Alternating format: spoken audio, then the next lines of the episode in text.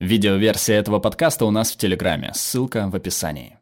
По правде говоря, я стал популяризатором науки из любопытства, из крайнего желания узнать, как работает природа, наше тело, Вселенная, мозг, эти 87 миллиардов нейронов, переплетенных между собой, которые кодифицируют наше поведение. Такое странное, когда мы не знаем, верить ли сердцу или уму. На самом деле наука дает нам иную перспективу реальности, открывает наш разум и удивляет нас даже в самых обыденных вещах. Одним из дней в моей карьере популяризатора науки, сильно повлиявшим на меня, стал День нейробиологического конгресса, где, проходя по залу с описаниями научных работ, я прочитал следующее. Стимуляция клитора крыс вызывает выработку белка ФОС в мозге. В такой ситуации, конечно, ты посмотришь на плакат, подойдешь к исследовательнице и спросишь, «Ты стимулируешь клитор крыс?» «Да, верно». «И как ты это делаешь?» «Кисточкой». Делаю 3-4 повторения и останавливаюсь. 3-4 повторения и все, потому что крысы спариваются именно так. Я задумался, а она сочла это скептицизмом и сказала, слушай, исследовать половую функцию очень важно. Ученые исследуют все телесные функции. Почему бы нам не исследовать и сексуальность? Я задумался, ведь и правда. После того, как я столько времени выступал докладчиком, почему я никогда не писал о сексуальности? Из-за табу? Того самого табу, которое общество имеет против секса. Оно есть у медицины и науки. Но она сказала мне кое-что занимательное. Я изучаю гормоны, которые кодифицируют желания. И я уверена, что в плане нейрофизиологии мы не сильно отличаемся от крыс. И правда, психологически – да, нейрофизиологически – нет. Уверена, что за этим должно стоять объяснение, связанных с желанием проблем мужчин и женщин. Есть множество сексуальных проблем. Больше, чем ты думаешь, сказала она. И я задумался, правда ли это? И стал искать научную литературу и действительно нашел публикацию в The Lancet, одном из крупных научных журналов, с данными о том, что примерно 40% мужчин и более 50% женщин, даже не считая пожилых людей, в какой-то период своей жизни имели проблемы, связанные с сексуальностью. Очевидно, это необходимо было исследовать. С чего же начать? Возможно, пойти к исследовательнице и выяснить эту часть про гормоны. Повышает ли тестостерон желание, стимулирует ли дофамин удовольствие и снижает ли его пролактин. Действительно ли окситоцин, выделяемый после оргазма, является гормоном любви, который держит нас вместе? Но также и увидеть кое-что, то, что я вам показываю сейчас. Потому что, разумеется, вы никогда в жизни не видели стимуляцию клитора крысы. Это интересно, потому что многие говорят, я не подозревал, что у крыс есть клитор. А некоторые женщины говорят, да ладно, некоторые мужчины, кажется, не знают, что у женщин он тоже есть. Но чего многие из нас не знают, по крайней мере, я не знал, когда начал исследование, это то, что клитор гораздо больше, чем мы думаем. Большая его часть находится внутри. Это как вершина айсберга, то, что видно снаружи, головка. И фактически треугольные рисунки серого цвета, которые вы видите, являются внутренней частью клитора, который, подобно пенису, растет изнутри, имеет эрекцию. И его размер таков, что стремится к передней части вагины.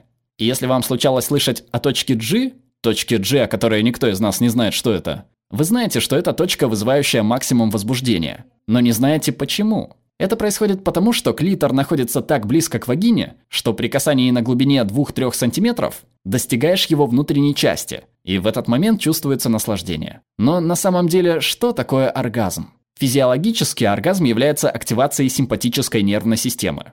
Мы, чтобы возбудиться, чтобы быть нормальными, обладаем парасимпатической нервной системой, благодаря которой мы спокойны.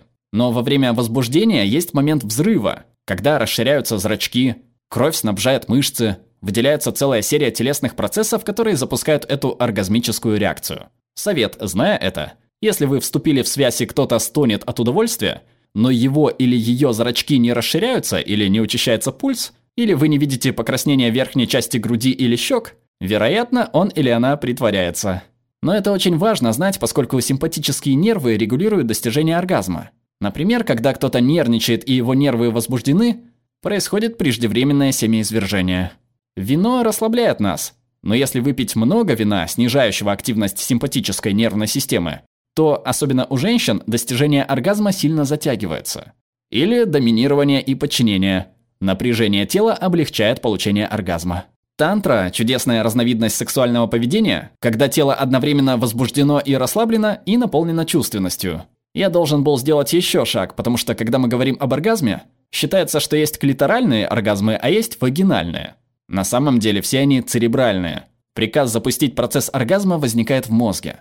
И я взял интервью у Барри Комиссарука. Барри Комиссарук, исследователь из Радгерского университета, который просил женщин стимулировать разные зоны гениталий, чтобы увидеть, какие мозговые зоны включаются и иметь возможность исследовать половые реакции.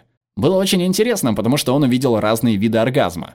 Если вы не испытывали разные типы оргазма, то вы недостаточно экспериментировали. Потому что они есть, есть различные нервы, отправляющие информацию от внутренней части вагины к внешней. Это стоит исследовать. Но Барри сказал мне одну вещь. Сказал, я собираюсь начать исследование мужчин, хочешь стать добровольцем? И мой первый ответ был «нет». Я осознал социальное давление, которое мы испытываем в отношении секса. Я участвовал во множестве исследований. Почему же я затормозил перед участием в исследовании сексуальности?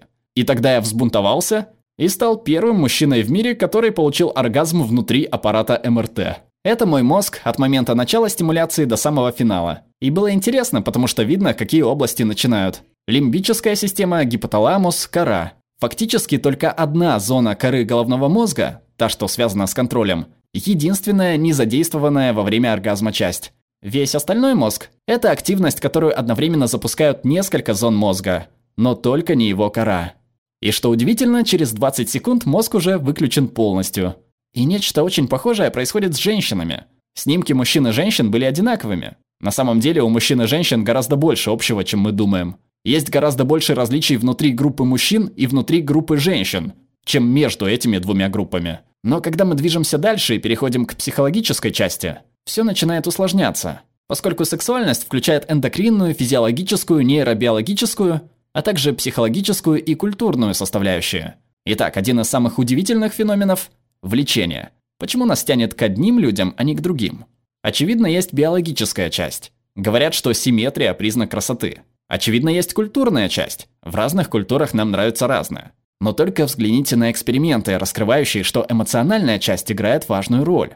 Когда мы печальны, нам нравятся не те же самые люди, которые нравятся, когда мы веселы. Когда идешь на вечеринку и чувствуешь себя самой красивой девушкой в этом месте, ты замечаешь один тип молодых людей. Если ты не так уверена в себе и видишь на твой взгляд более красивых девушек, тебя привлекают другие парни. Даже голод влияет на то, что тебе нравится. Есть один эксперимент, очень забавный. Половину студентов попросили прийти сытыми, плотно покушавшими, чтобы провести этот эксперимент. Им не сказали какой. А остальные пришли голодными, не съев ни крошки в течение 10 часов. И им показали эти фотографии одной и той же девушки. Но исказили ее фигуру от очень худой до очень пышной. И знаете что? Их спросили, какая им нравится больше. И тем, кто был голоден, понравились более пышные формы. Наше внутреннее эмоциональное состояние определяет, что нам нравится в данный момент. В вопросе влечения есть одна очень важная тема. Если я скажу вам, что мы должны уважать все разновидности сексуальной ориентации, это будет вполне очевидно. Многие говорят об этом. Но у меня есть вопрос, совершенно правомерный с научной точки зрения. Можно ли поменять ориентацию? Мы знаем, что абсурдно просить кого-то изменить свою природу, но возможно ли это? И я нашел научное исследование 1968 года, где пытаются с помощью электрошока и химической терапии по отвращению во время просмотра гомосексуальных изображений изменить сексуальную ориентацию геев. Я брал интервью у автора, он жив и поныне, Джона Банкрофта, который был директором Института Кинга. И знаете, что он сказал? Показательную вещь. Сказал, мы в этот момент сейчас знаем, что это дикость. Но мы думали, что делаем им одолжение, поскольку тогда гомосексуализм не был приемлем, и эти люди очень страдали, и мы думали, что сможем изменить их. Знаешь что? Хотя они этого хотели, хотя мы давали им электрошок, терапию отвращением, они не изменились. И те, кто это пробовал, очень страдали от невозможности измениться. Итак, вывод очевиден. Лечиться следует не гомосексуалам, а гомофобам. Спасибо. Крайне важно принимать разнообразие. И мы должны стать первыми, кто это сделает. Каждый живет такой половой жизнью, какой хочет. Кика – молодой человек в инвалидной коляске. Его гениталии совершенно нечувствительны. Ко мне относятся как к асексуалу, словно у меня нет влечения. Но, конечно, оно есть. Конечно, я возбуждаюсь, и, естественно, моя сексуальность отличается. На самом деле, Кика очень сексуальный человек. У него есть партнерша. Ребекка, наоборот, она асексуалка, которая не чувствует желания. Никогда его не испытывала ни в подростковом возрасте, ни сейчас – не испытывает его ни к девушкам, ни к парням. Это называется асексуальностью. И Ребекка сказала мне, знаешь, я море счастья. Потому что главное не больше или меньше секса, а просто столько секса и такого качества, какого хочешь. Это важно. Мы входим в научно-сексуальную авантюру, где все еще больше запутывается. Что такое пара? Здесь уже все зависит не от одного, а от двоих. И здесь постоянно пересекаются природа и культура. Если мы взглянем на свою природу, да, мы склоняемся к моногамии. Как приматы, которыми являемся. Но в реальности мы больше похожи на птиц, чем на кошек. Поскольку наше потомство нуждается в обоих родителях, чтобы выжить. Поэтому природа заложила моногамию. Мы, так сказать, имеем тенденцию влюбляться и формировать пары. Моногамия естественно. Но верность нет. Нет таких животных, которые хранили бы верность, включая птиц, которые образуют такие романтические пары. Когда они расстаются, если один из них отправляется за пищей и находит лучшие гены, то он не применет ими воспользоваться. Здесь мы сталкиваемся с давлением, оказываемым культурой в наших партнерских отношениях. И это неплохо, мы должны следовать за культурой, а не биологией. Но появляются люди, которые ищут другие модели партнерства. Стремятся расширить это поведение с помощью полиамории или обмена партнерами чтобы лучше адаптироваться к своим потребностям. После всех этих приключений я понял, что на самом деле существует пять шагов к замечательной половой жизни. Первый – избавиться от травм. Возможно, у многих из вас не было никаких травм, но для тех, кто хранит в бессознательном нечто, что вас мучает, хоть и не осознается полностью, очень важна психологическая чистка. Найдите мир с самими собой. Затем здоровье. Меня вечно спрашивают, полезен ли секс для здоровья. Я говорю «да», но важнее то, что здоровье полезно для секса. Иными словами, сердечно-сосудистая и нервная системы очень важны для хороших сексуальных отношений. Затем познать себя, и это кажется клише, но я имею в виду познать также и то, как работает наше тело, и познание своего партнера. Мужчинам часто кажется, что они уже многое знают, и... Нет, нет, нет. Нам надо узнать друг друга еще лучше. И с этими тремя вещами – психологическая чистка, здоровье и знание – мы получим удовлетворительную сексуальную жизнь. Однако, если мы хотим иметь восхитительную половую жизнь, то время открыть разум, читать, исследовать и, как последний шаг, экспериментировать. Я хочу, чтобы вы наслаждались сексом. И прежде всего, чтобы вы также наслаждались наукой и знанием. Большое спасибо. Перевела Влада Евангелижа, отредактировала Юлия Калистратова, озвучил Глеб Рандолайнин. Спасибо за поддержку тем, кто поддерживает нас на Патреоне и Бусти. Если вам нравится то, что мы делаем, то можете присоединиться к ним.